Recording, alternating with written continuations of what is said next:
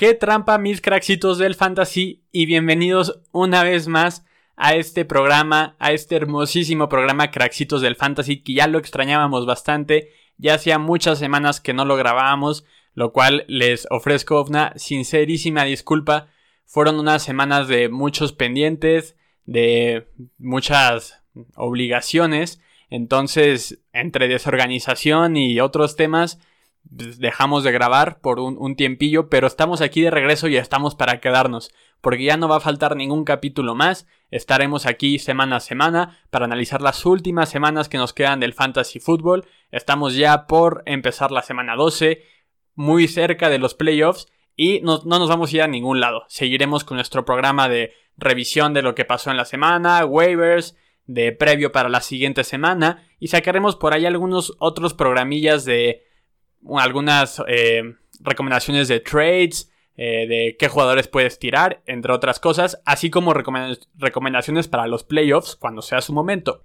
Y tendremos muchas cosas más, mucho análisis de primer nivel del fantasy, muchas recomendaciones y estoy muy feliz de estar aquí de regreso. El día de hoy solo voy a estar yo, pero la verdad me pone muy contento y me motiva mucho a seguir. Es un proyecto que va iniciando, se va gestando, entonces poco a poco vamos vamos a ir carburando. Sin más, sin decir más preámbulo, comencemos el programa. ¿De qué vamos a hablar hoy? Vamos a dar noticias relevantes, ciertas lesiones, eh, los takeaways más importantes, por supuesto los waivers para que los puedan ya ir pidiendo y a ver qué pasa el miércoles, si se los dan o no. Y pronto tendremos un episodio, para ser específicos, el jueves, en el que daremos un análisis un previo de los, de los partidos que va a haber el jueves. Ahorita vamos a ir comentando cómo va a estar esa dinámica. Pero bueno, comencemos con los temas que nos interesan de esta semana 11 que acaba de pasar. Vamos a hacer nuestra, nuestro análisis. La verdad, pues como todos pudieron ver, fue una semana de lo más interesante. Esta temporada sigue sorprendiéndonos a todos. Está siendo una de mis temporadas favoritas, si no es que la mi favorita en cuestión de fantasy porque todo está siendo tan impredecible y tan extraño que solo te motiva a seguir jugando y a seguir interesado y seguir investigando y, e ir sabiendo qué hacer. Muchas de las predicciones que muchos teníamos previo a la temporada mm, han salido pésimas, muy erróneas, otras han sido acertadas y hay unas cuantas que nadie pensaba, como, el, como son los casos de Cooper Cup, eh, Divo Samuel, eh, Jalen Hurts. Nadie se imaginaba que iban a ser que iban a tener este nivel de producción que están teniendo. Entonces, es, bueno, sin más, esta temporada me ha encantado. Y pues bueno, yo sé que doy muchos preámbulos, pero me encanta dar preámbulos. Entonces ya comencemos con el análisis de la semana. Hubo lamentablemente muchísimas lesiones. Bueno, tampoco muchísimas, pero más bien esta temporada sí ha habido muchísimas lesiones. Ha sido una de las historias de la temporada, como fue el año pasado el COVID y las lesiones. Este año está haciendo también lo de las lesiones se, se mantiene. Y sobre todo, como tenemos este calendario extendido de 17 partidos, venimos de un año de COVID, muchas, muchos factores están entrando en juego y son una de las razones por las cuales se está viendo tantas lesiones, a mi parecer. Esta semana no fue la excepción, entonces vamos allá con las lesiones más importantes. Para empezar, me parece de lo más importante comenzar hablando de una de las lesiones que están preocupando mucho, sobre todo porque estamos ante una semana eh, corta para muchos equipos. Ya sabemos que este jueves es el Thanksgiving, el famoso, famoso Thanksgiving para, los, para nuestros compañeros gringos. Entonces van a celebrarlo y hacen tres partiditos que todos vamos a disfrutar, ¿no? Pero a su vez el problema con esto es de que tienen menos tiempo para sanar los jugadores que se hayan lesionado. Y un partido particular que nos está preocupando, sobre todo a mí, porque ya saben que mi equipo son los Dallas Cowboys, es los casos de los receptores CD Lamb y Amari Cooper. Con Amari Cooper teníamos el caso de, del COVID. Y para cómo va la cosa, como no estaba vacunado, no va a jugar, ya es prácticamente un hecho. Y de CD Lamb está en el protocolo de contusión. Y como muchos saben, este protocolo consta de ciertas etapas que se deben de pasar, más que en un tiempo fijo, son etapas que se deben de pasar por ciertas pruebas, o sea, ciertos exámenes que se le van haciendo al jugador. Entonces no es un hecho que no vaya a jugar, pero tampoco es un hecho que vaya a jugar. Y yo diría que es más probable que CD Lamb no vaya a jugar, lo cual pues va a tener muchas implicaciones para el partido de Dallas porque son sus dos receptores principales que no van a estar. Es un equipo que está lidiando con muchas lesiones. Por lo tanto, deberíamos a lo mejor ajustar expectativas, pero también aprovechar eh, los casos de Michael Gallup, por ahí Cedric Wilson, por ahí Noah Brown pueden surgir, ¿no? Como opciones. Dicho eso, otra de, otra de las lesiones que tenemos que hablar es la de tanto de dos compañeros de los Baltimore Ravens, la de Marquise Hollywood Brown y, sobre todo la de Lamar Jackson. Lamar Jackson está teniendo muchos problemas, no es lesión, está teniendo problemas de enfermedades, la han llamado. Le ha pasado muchas veces ya esta temporada, está un poquito raro esa situación. Parece ser que ya va a jugar la próxima semana, pero hay que estar monitoreando esta situación porque ya van dos, tres veces que de algo le pasa, de algo se enferma y no puede jugar. Luego, Marquise Brown, ahí está un poquito complicado el tema. Tampoco es un hecho que vaya a jugar la lesión sigue en el cuadríceps, sigue un poco, le sigue molestando. Entonces hay que monitorearlo porque no es, no es un hecho que lo vayamos a ver en los terrenos de juego de nuevo, lo cual es lamentable porque está siendo uno de los receptores más calientes esta, temporada y que han surgido igual de inesperado. Tenemos también lo que muchos ya saben, pero reiterarlo, lo de Chris Carson se perdió la temporada. Por ahí se pueden ver las opciones de Alex Collins para como su, como su reemplazo. Ya vimos que Rashad Penny, que era el otro jugador que estaba por ahí, se lesiona cada rato, entró y se lesionó prácticamente, entonces yo me alejaría de, ese backfield, salvo por Alex Collins. Luego tenemos el caso de Elijah Mitchell, que este es, un caso muy particular porque es un jugador, jugador, que ha lidiado muy bien con las lesiones toda esta temporada. Ha tenido, ha jugado sobre, bajo mucho dolor y Kyle Shanahan él mismo ha dicho que le sorprende su capacidad de, de Elijah Mitchell de jugar bajo dolor. Eh, es un jugador que ha estado yendo de menos a más. Yo creo que se va a llevar el premio del mejor waiver pickup de, del año. Los que lo agarraron en la semana 1, felicidades. Si puedes hacer un trade por él, yo lo haría. Porque a pesar de que están estas lesiones, que todavía no sabemos cuándo va a regresar, que se lesionó uno de los. un, dedo, y, y de hecho lo operaron. Parece ser que va a regresar. Dijeron que de una a dos semanas ya empezó a entrenar la semana pasada, estaba cuestionable para el partido de este fin de semana, el cual terminó sin jugar, pero yo creería que para la próxima semana podría ser más probable que jugara. Igual hay que estarlo monitoreando, pero hay que recordar que San Francisco es de esos equipos que les quedan uno de los calendarios más fáciles de toda la liga. Eh, sobre esto vamos a hablar en un episodio futuro, porque tiene esto sobre todo importa mucho para los playoffs, para tus aspiraciones de playoffs, ver qué calendarios vienen muy fáciles, ¿no? Entonces, el de, el de San Francisco es un calendario que viene muy fácil. Yo recomendaría hacer un trade. Eh, yo, yo he intentado hacer trades por él en dos ligas, en uno lo logré. Es, una, es un jugador que, que recomendaría. Y es una situación que hay que estar monitoreando, pero yo creería que ya va a jugar la próxima semana. Otra situación que nos preocupa un poco es la de Allen Robinson en los Bears. Y digo un poco porque la verdad, hay que admitirlo, está, está haciendo este año una tremenda porquería este jugador en los Bears. Sobre todo también yo creo que juega mucho el factor de que Justin Fields es un coreback novato que está aprendiendo apenas cómo ser un coreback en la NFL y Allen Robinson es un jugador que funciona con corebacks más experimentados. Aunque nunca tenido un buen coreback, el año pasado lo vimos funcionar al final de la temporada con Mitch Trubisky y con Nick Foles. Pero este año parece ser que Justin Fields está muy, muy enamorado de tirarle a Darnell Mooney, sobre todo porque ya tiene cierta química con él y porque los pases a Darnell Mooney son más fáciles porque sale desde en muchas trayectorias del slot y Allen Robinson es para más para jugadas más grandes de receptores principales de un equipo, pero que por lo mismo las opciones de pase van a ser más difíciles. Entonces, todo esto para decir que Allen Robinson es un jugador que ya tiene ciertos red flags y ahora con esta lesión que está teniendo, pues yo diría que ya se está viendo muy difícil que resurja esta temporada. Yo, por ejemplo, lo tengo en un equipo. Me, he estado, a muchos creo que nos estamos aferrando a no tirarlo porque lo agarramos muy pronto. Pero en lo personal, si encuentras un buen jugador en waivers, que ahorita vamos a platicar de eso, que valga la pena, que sientas que tiene un buen calendario, lo vamos a ir hablando. Yo diría que podría ser ya el momento de tirar a Allen Robinson e irte por otro jugador. Otro jugador que nos interesa para en cuestión de lesiones es AJ Brown de los Titans. eso es otro de los jugadores con mucho historial de lesiones. Parece que se lesiona mucho, pero al mismo tiempo es muy. Es un jugador con mucha rudeza mental y física, porque siempre regresa a jugar normalmente. Pero lamentablemente está teniendo otra lesión que todavía no sabemos bien si va a ser por desde un rango de que no se pierda nada hasta que se puede perder cuatro semanas. Hay que estarlo monitoreando porque es una lesión de pecho, eh, de la mano, del dedo. Muchas cosas ahí están eh, en juego. Hay que estarle echando una checadita. Ahora, olvidé decir ahorita que hablábamos de los Bears que el mismo Justin Fields se lesionó de las costillas. Tampoco sabemos cuántos juegos se va a perder. Yo apostaría que no va a jugar esta semana. Hay que estarlo monitoreando. Va a jugar Andy Dalton, lo más probable. Y Justin Fields podría estar fuera de.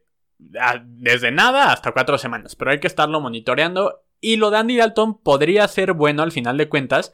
Porque, como mencioné hace rato, yo creo que Andy Dalton le lanzaría más a Allen Robinson. Pero. Igual yo ya estoy en este punto en el que me alejaría un poco de los receptores de los Bears. Porque ya la confianza que les tengo ya es muy poca. Darnell Mooney a lo mejor puede ser una opción como flex, como receptor número 3, pero igual no, lo recomiendo mucho. Otra lesión que a muchos los tiene preocupados, sobre todo porque estaba siendo un jugador que venía al alza, es Michael Carter de los Jets, el corredor. Es un jugador que estaba empezando a carburar, estaba empezando a ser bueno, tuvo buenas actuaciones y de repente llega esta lesión.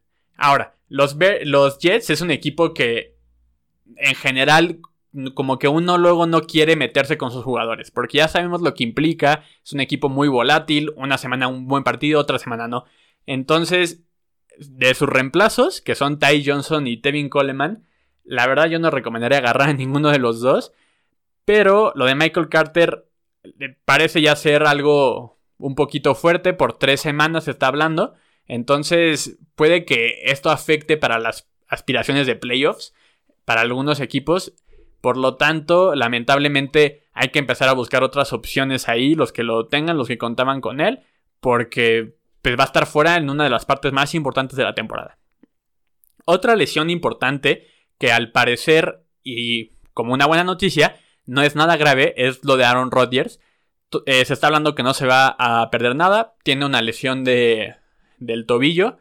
Él dijo que, o del talón, me parece, perdóneme, él dijo que es algo muy fuerte, una lesión que le llaman toe turf en inglés, que la verdad no sé muy bien qué sea, no soy médico, pero eh, estuve investigando y decían que esas lesiones son muy fuertes, que muchos han, o sea, es una lesión que puede hacer que eh, esté la carrera de un jugador en riesgo. Entonces, todos estaban diciendo que no, no podía ser tan grave como eso, porque Aaron Rodgers lo dijo. Dijo, mi lesión es más grave que este toe turf. Y la verdad es que no puede ser tan grave porque estaría fuera ya y no va a estar fuera. Lo que sí parece ser es que va a jugar con esta lesión toda la temporada, con esta lesión de talón. Y pues esto le puede llegar a afectar un poco eh, cierta movilidad. Pero yo no me preocuparía mucho. Es maldito Aaron Rodgers, el mejor goreback que hay en la liga. Por más que a mí me duela como aficionado de Cowboys, hay que admitirlo. No le va a afectar, va a seguir siendo un crack, no se preocupen. Alguna otra lesión importante que sería bueno mencionar. Eh, Matt Ryan por ahí tuvo una pequeña lesión. Pero al final de cuentas no va a ser nada grave. Parece ser. Igual hay que estar checando. Pero no creo que, que esté fuera. Hay que estar pendientes.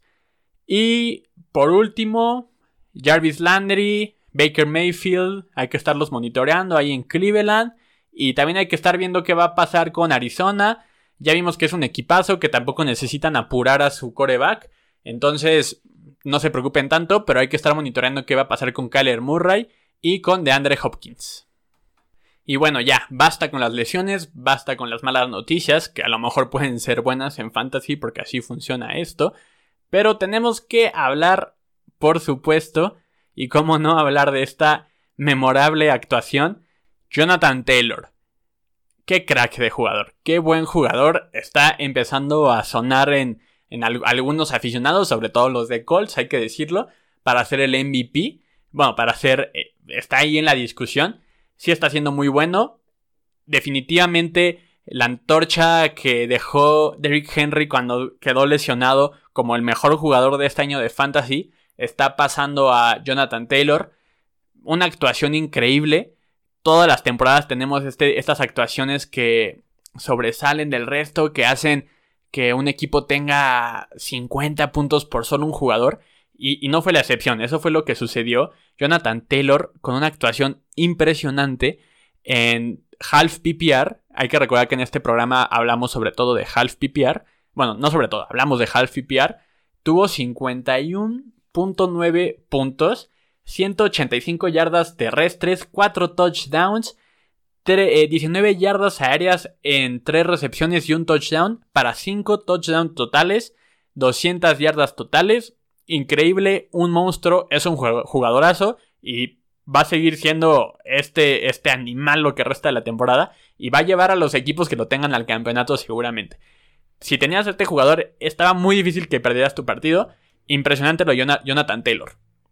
Pasándonos con otro jugador que es importante mencionar y que hubiera sido una de las historias más importantes si no hubiera sido por lo de Taylor, es lo de Austin Eckler. Austin Eckler también está siendo de esos jugadores que, qué impresión, qué bueno es, es muy, muy rudo también. Entonces lo vimos como, cómo anota, con qué facilidad. Es, es, un crack, es, es, un toro. Entonces, eh, bueno, este jugador tuvo una actuación increíble también. Cuatro touchdowns totales para 38.5 puntos.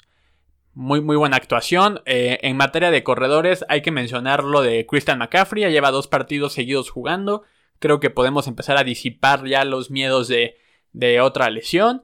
Otra, otra noticia importante es lo de Dalvin Cook, que está empezando a carburar de nuevo. Muchos estaban decepcionados con él.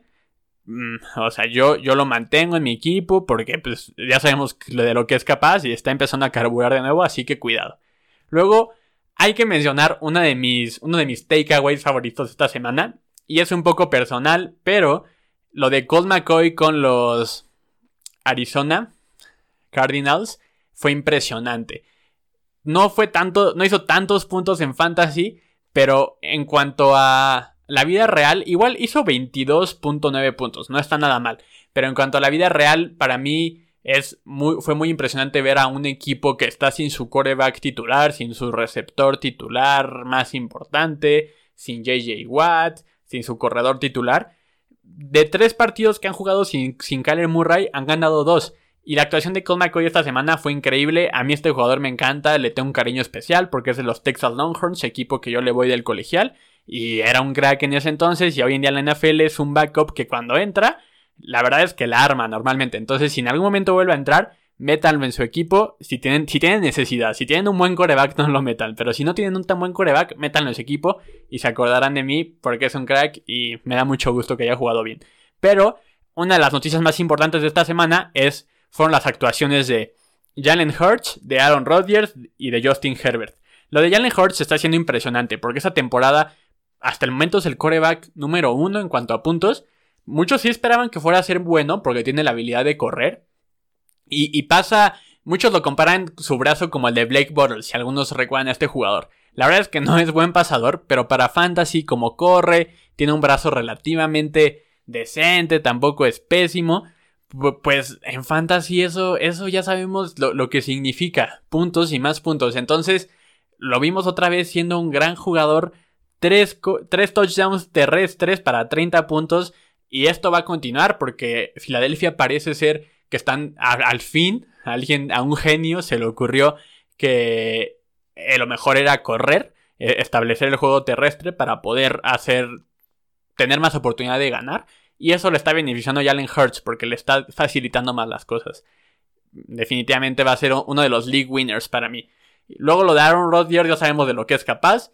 Igual, 385 yardas, 4 touchdowns. A esto nos tiene acostumbrados. Esto es lo que queremos de Aaron Rodgers. Y lo de Justin Herbert, una buena noticia, porque llevaba unas semanas batallando un poco, fueron sus 382 yardas y 3 touchdowns. Tuvo una intercepción, pero tuvo 90 yardas terrestres. ¿En qué momento se convirtió en Lamar Jackson? o sea, cómo corrió en varias de las oportunidades que tuvo fue impresionante. Igual fue impresionante cómo lo tacló Hayward, pero bueno, de eso se hablará en algún otro programa. Pero bueno, esos son las actuaciones más importantes para corebacks de, la semana. En cuanto a receptores, hay que mencionar lo de Justin Jefferson, qué impresión. Superó las 100 yardas en el primer cuarto. Yo cuando lo vi dije, este cuate va a ser 50 puntos esta semana. Al final no ocurrió, porque ya sabemos un poco de las limitaciones de Kirk Cousins, aunque está siendo un buen coreback para Fantasy esta semana.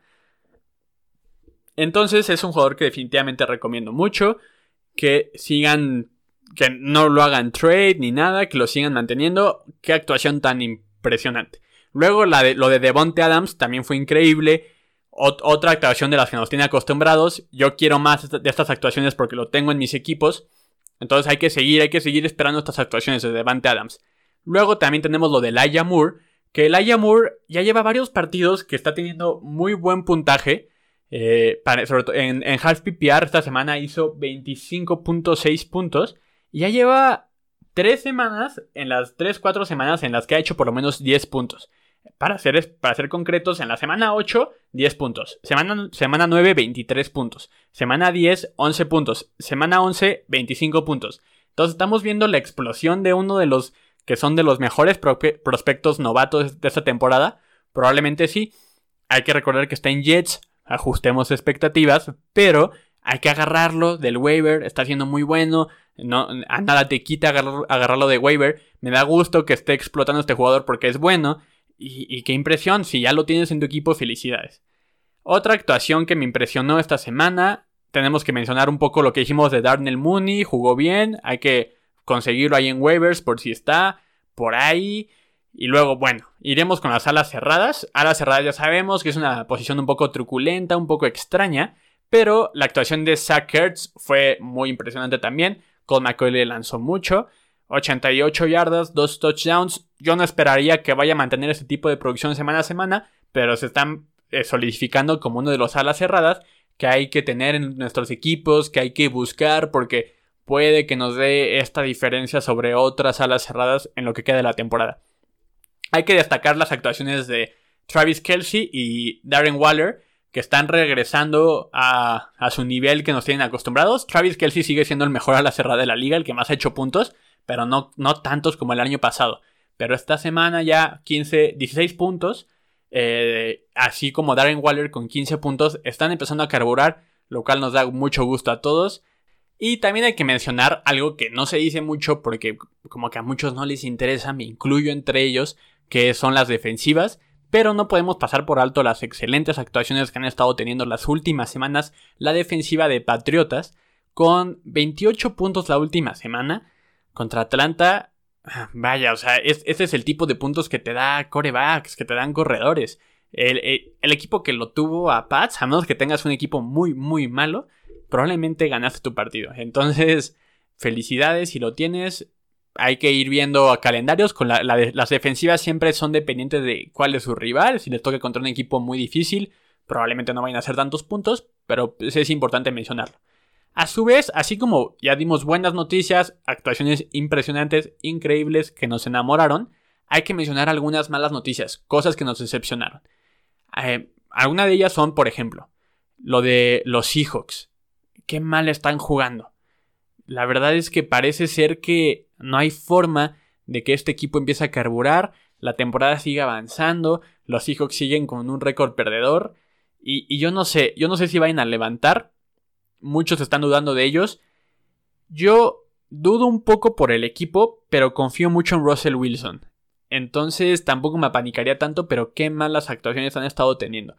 Otra muy mala actuación es la de Josh Allen, que está teniendo una regresión.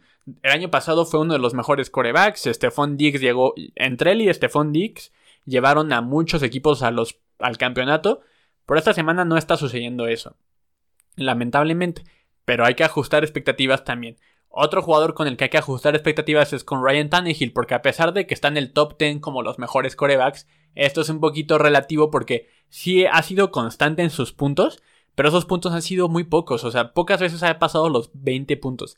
Y eso luego es un poco un veneno en fantasy, porque siempre se pueden encontrar corebacks en el waiver wire que van a tener un partido fácil y que probablemente van a superar los 20 puntos y nos van a dar esa esa ventaja que necesitamos para ganarle al equipo que nos ganó por tres puntitos.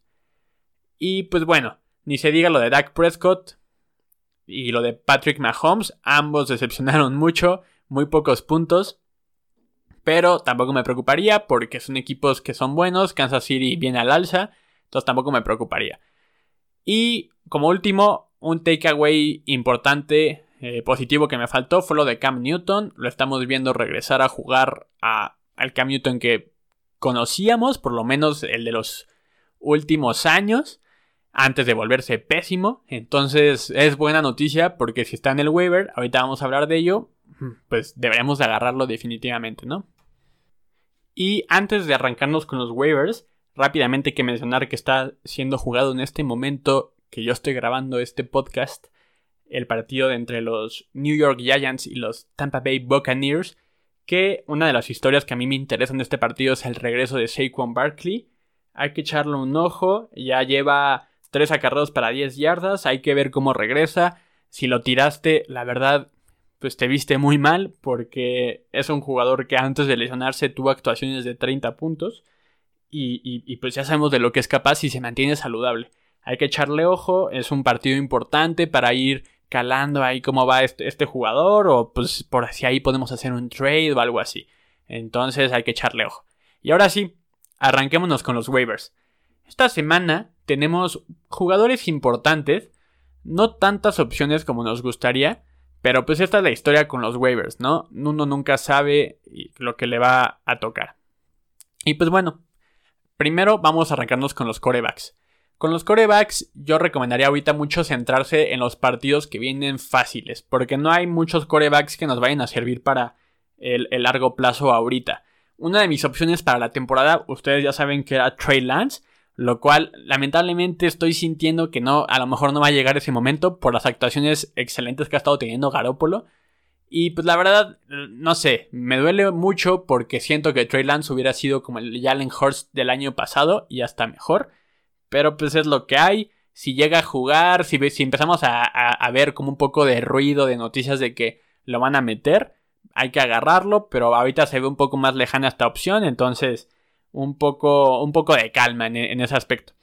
Pero bueno, una, otra opción que considero importante y que sí nos va a servir para largo plazo, pero a lo mejor ya no está libre en tu liga, es la de Cam Newton. Cam Newton regresó a Panteras, ya lleva un partido que jugó a medias en el que lanzó para dos touchdowns, corrió para uno y lanzó para otro, y en este último partido jugó, jugó muy bien, hizo buenos puntos, lo recomiendo bastante que lo agarres, sobre todo pues, si, quieres, si buscas un coreback para el largo plazo, que te vaya a servir para más de un partido. Sobre todo también porque tiene su habilidad terrestre, que ya todos conocemos. Es un coreback con muy buena habilidad terrestre, que da muchos puntos por ahí. Y también lanzando, ah, parece ser que algo le había hecho Bill Belichick a Cam Newton, porque en Patriotas tenemos que decirlo, era pésimo lanzando y ahorita pues, se le está viendo mejor ahí conectó un pase, un pase muy bello con DJ Moore esta semana. Y pues hay que, hay que echarle un ojo. Otros jugadores que tendría yo en mente para esta semana son los casos de Daniel Jones. También ya sabemos de su habilidad terrestre. Daniel Jones que juega contra las Águilas. No va a ser un partido tan difícil para él como coreback, aunque vienen al alza las Águilas. Otro jugador que consideraría es Mac Jones. Ya estamos viendo lo que, de lo que es capaz este novato aunque su producción en fantasy está topada un poco porque no tiene habilidad terrestre, entonces depende mucho de que haga touchdowns. Pero Patriotas viene al alza, va contra unos Tennessee Titans que acaban de perder horriblemente esta última semana. Entonces hay que considerar a Mac Jones. También a Trevor Lawrence hay que echarle un ojo. Sí, yo sé que Trevor Lawrence es una recomendación difícil, pero va contra los Atlanta Falcons que están siendo verdaderamente pésimos. Y también hay que echarle un ojo a Andy Dalton por ahí, porque pues es alguien experimentado, el equipo de los Bears en cuanto a talento no es tan malo. Y pues el partido es contra Detroit. Entonces, pues bueno, ya no hay más que decir ahí, porque lo recomiendo. Estas son las opciones que yo le echaría un ojo. Ahora, vámonos con los corredores. Los corredores, podría recomendarte a los de los Jets, Ty Johnson, Tevin Coleman, pero no sé, a mí me dan miedo los corredores de los Jets, entonces no los pondría como opción principal. Pero si tienes mucha necesidad en cuanto a la posición de corredor, son una opción interesante, sobre todo porque van contra el equipo de Houston, el cual es un rival, como ya sabemos, relativamente sencillo. Otro jugador que recomendaría sería el caso de Latavius Murray, ya regresó de su lesión, empezó a jugar, va a dividirse el backfield con Devonta Freeman, pero Latavius Murray ya sabemos de lo que es capaz como backup, nos puede hacer puntos decentes en la posición de flex, entonces hay que echarle un ojito por ahí. Luego también está el corredor de Atlanta, pues miren, si sigue lesionado Corderell Patterson, eh, ahí el corredor que estamos viendo que está siendo el más importante es Quadre Ollison, como sea que se pronuncie, ya tuvo una buena semana. Eh, a lo mejor lo logra conservar, lo logra mantener. Hay que echarle un ojo a este corredor Ollison de los Atlanta Falcons. Y eso sería todo en materia de corredores. No, hay, no está muy profunda la selección.